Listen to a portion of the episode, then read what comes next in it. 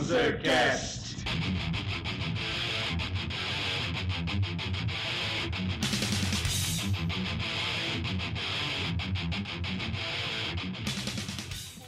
Saudações, mundurungos esposos ouvindo essa bagaça! Eu sou o Felipe Parreira, esse é o Panzercast!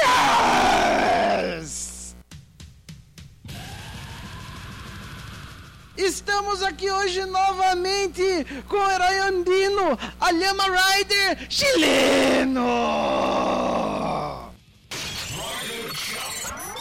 Buenas tardes, Pueblito. E só vou dizer uma coisa pra vocês. Henshin. E do meu lado, primeiro e único, Almost Barbado. Fala galera, hoje é o dia que eu vou parecer um ignorante extremo, porque nós vamos falar de um Jasper muito especial hoje. Puta cara, Judas do caralho! Vamos falar um pouco de Tokusatsu, mas vamos dar uma picotada em tudo isso. Vamos falar por sessões, por tipos de Tokusatsu que existem por aí. Durante o decorrer do Panzercast aí vão ter outras pautas em relação a isso. E vamos fugir um pouco desse mundo da manchete que foi criado essa nostalgia de todo mundo falar puta que da hora que era aquela época. E vamos pegar umas coisas pós e pré Rede Manchete, que eram as coisas que eram lançadas lá no Japão. Então a gente vai falar especificamente hoje sobre a franquia Kamen Rider. Então vamos lá!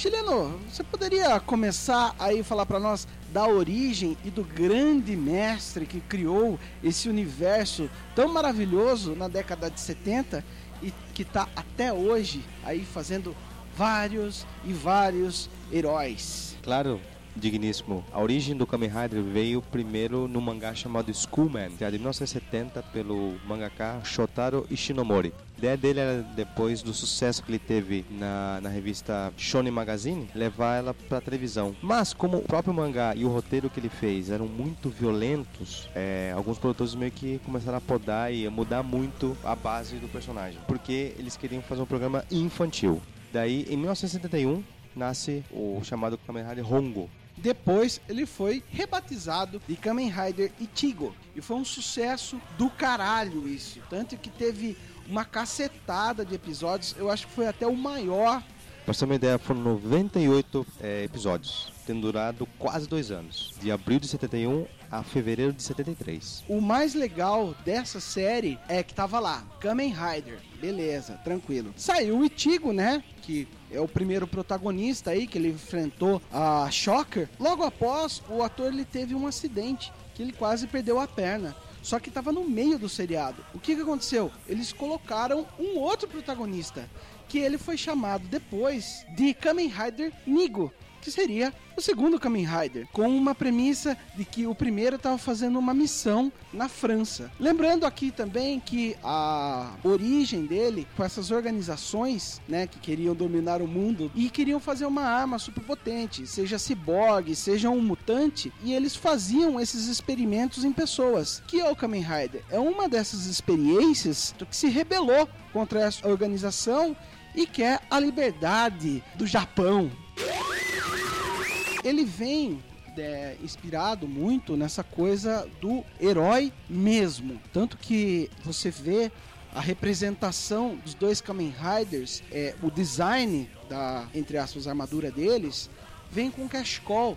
O que que Cashcall significa para o povo japonês? Todo herói, se vocês verem em anime, em mangás antigos, os heróis que eram exemplo de um cara foda, um cara íntegro, um cara que lutava pela liberdade, pelo direito da humanidade, ele usava um cashcall. E isso veio de uma marca registrada, vamos dizer assim, dos Kamen Riders. A ideia do cachecol acabou de me soar curiosa. Será que não tem a ver com militar, aviador de Segunda Guerra Mundial, alguma coisa assim? Provavelmente deve ter alguma coisa, porque se você pegar as próprias trilhas sonoras da era Showa, que os Kamen Riders são divididos em duas eras, era Shoha, que é antiga, e era Heisei, que é a atual que nós vivemos, né?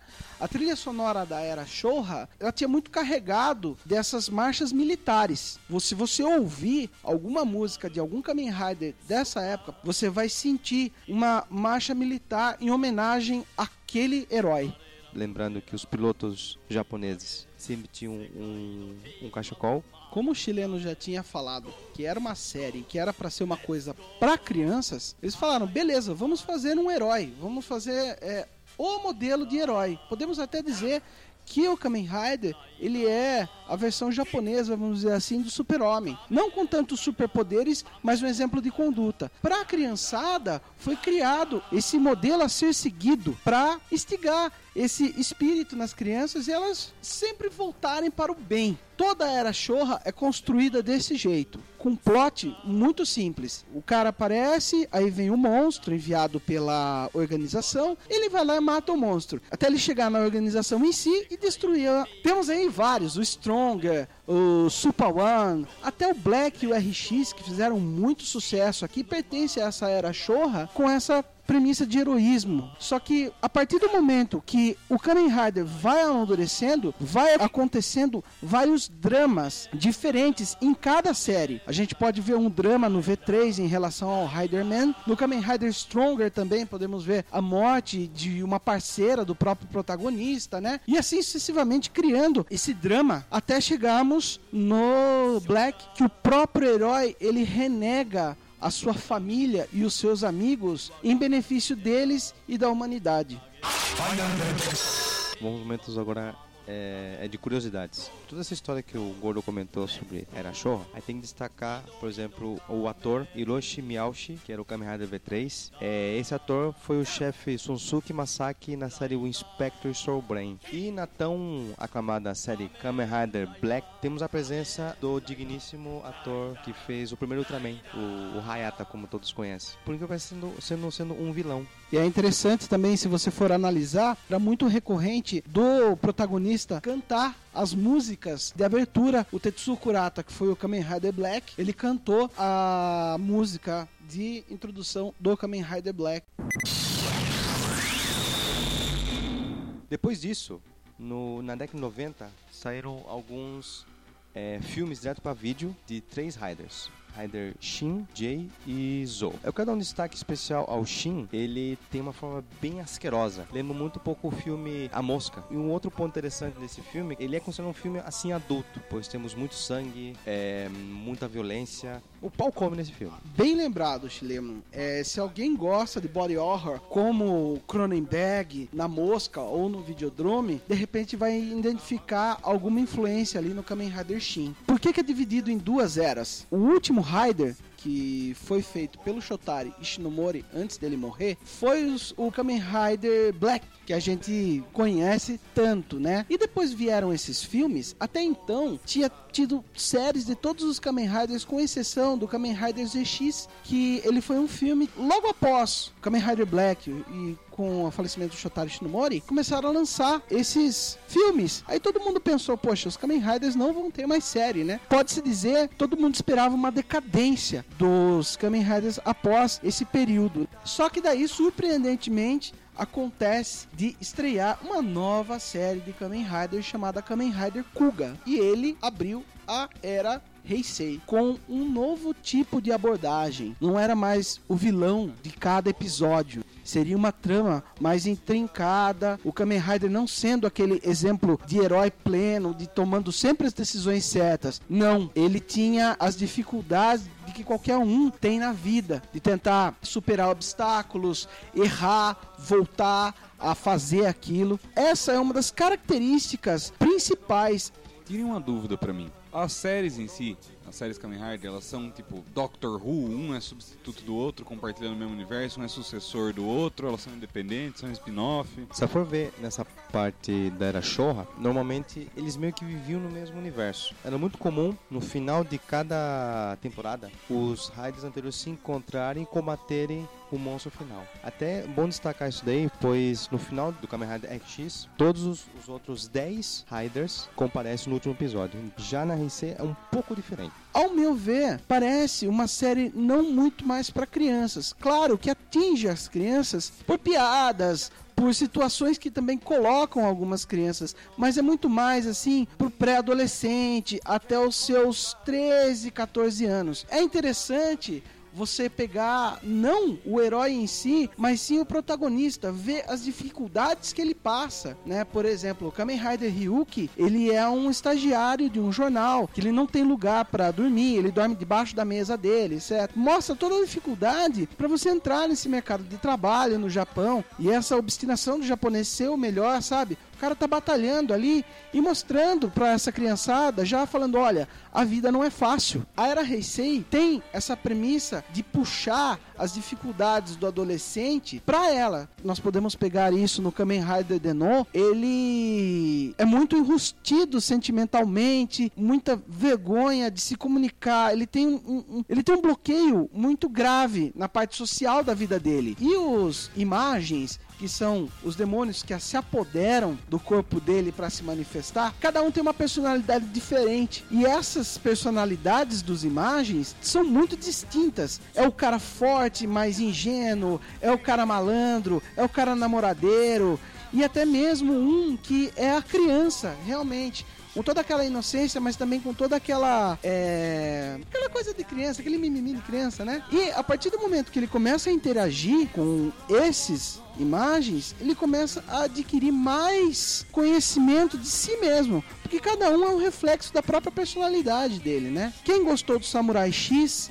o filme, o ator que interpreta o Ryutaro do Kamen Rider Deno é o mesmo protagonista que faz o Rurouni Kenshin. Legal destacar que mostra um personagem frágil e mostra que o ator tem um puta potencial. Outro ponto interessante desse Kamen Rider Deno é que, pelo jeito, foi o Kamen Rider que fez mais sucesso no Japão. É muito comum as séries Riders ter alguns spin-offs, alguns filmes. O Denon sozinho teve 10 filmes. Sem contar, ele teve sua participação em, em um anime famoso chamado Crayon Shinchan. Ele participou participando, sem contar que houve três séries em DVD, chamada a Imagine Anime, que acho que contava, acho que no total foram 60 episódios, né?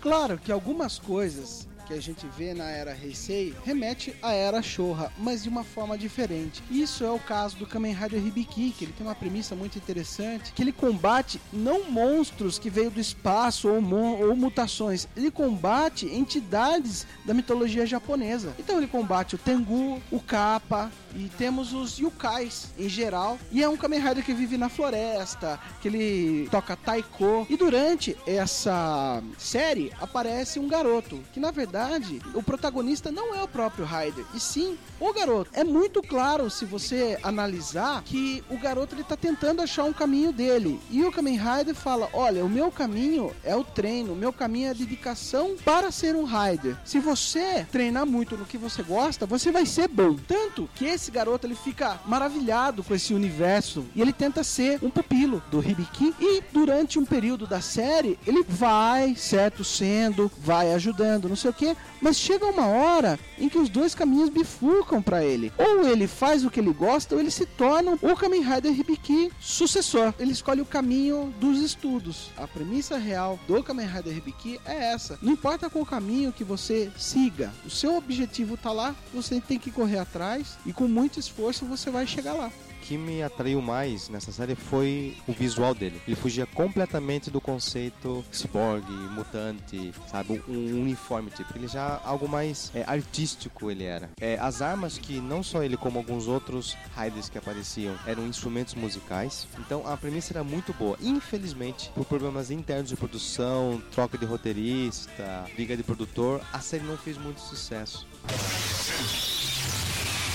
essa premissa que a gente está falando da, da, dos Riders novos, né, é muito interessante desde o primeiro mesmo. Né? O Kuga, ele tem aquela coisa de mitologia inca, mitologia asteca. Nosso querido Kamen Rider Faizo, ele é um andarilho, ele fala, eu não sei aonde eu vou chegar, mas eu vou, e lá eu vou achar o meu caminho, certo? O próprio Kamen Rider Ryuki, que é do, do mundo dos espelhos, essa é muito foda, porque ele se transforma e entra dentro do espelho, que é um mundo paralelo ao nosso. E lá dentro vive vários monstros, tudo, e ele tem que fazer um pacto com o monstro para ele adquirir mais poder. É, lobisomem para Umba, aprender dom com espírito. Bizarro isso aí porque é muito próximo do conceito de Daimon da mitologia grega, o espírito guia, assim, interessantíssimo. Houve uma famigerada adaptação americana chamado Kamen Rider Dragon Knight. No Brasil foi chamado como Kamen Rider, o Cavaleiro Dragão, mas não, não, não perca seu tempo. Essas coisas americanas, essa adaptação foi feita pela Saban. A Saban é famosa por pegar Super Sentais japoneses, comprar e lançar como uma franquia de Power Ranger. Então, não é legal as coisas que eles fizeram com o Kamen Rider. Eles pegaram a franquia Kamen Rider RX e também fizeram, ficou uma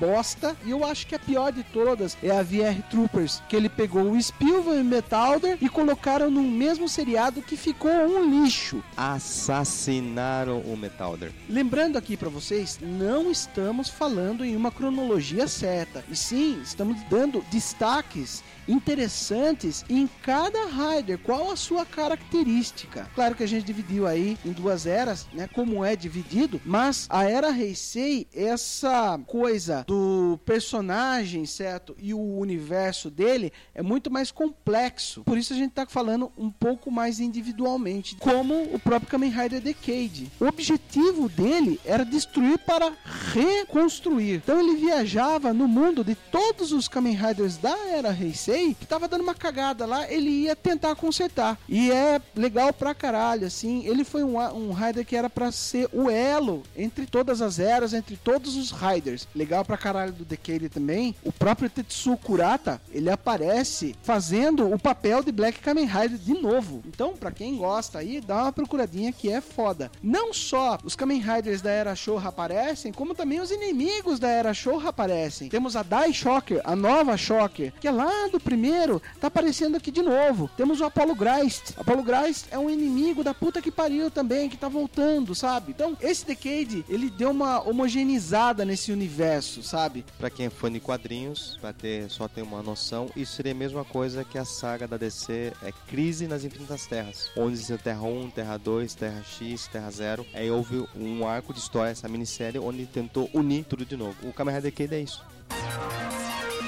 Outro Rider que fez muito sucesso aqui, e bem sincero com vocês, eu não sei o porquê. Claro que a série é, é legal, mas eu não sei como que ele conseguiu tanta notoriedade. É o Kamen Rider Kabuto, que ele tem esse lance de força. Até os próprios produtores falaram, ele é o mais forte de todos os Riders. Tanto que se você for ver ele lutando, ele nunca recua. Ele sempre tá andando pra frente, pro inimigo. Essas coisas de valores de humano, por mais que ele seja forte, por mais que ele seja um cara fodão pra caralho, sabe? Ele sempre recita os ensinamentos que a avó dele falou pra ele, né? Isso dá pra ver, por mais que o cara seja um cara de destaque, ele ainda conserva os valores morais e familiares. O próprio protagonista, ele muito arrogante, não sei até cômico, sabe? Você via e não conseguia entender toda aquela arrogância ter feito sucesso. Por exemplo, tem destaco dois. É o Kamen Rider Faizo e o Kamen Rider Blade. Principalmente o Blade poder ter um final bom. Realmente fecha a série. Coisa que é muito ruim nessa, nessa, nessa era Heisei. Todos os finais são meio que abertos, meio psicodélico demais. Já o Blade não. Blade tem um final que realmente você fala, opa, acabou e o cara é bom.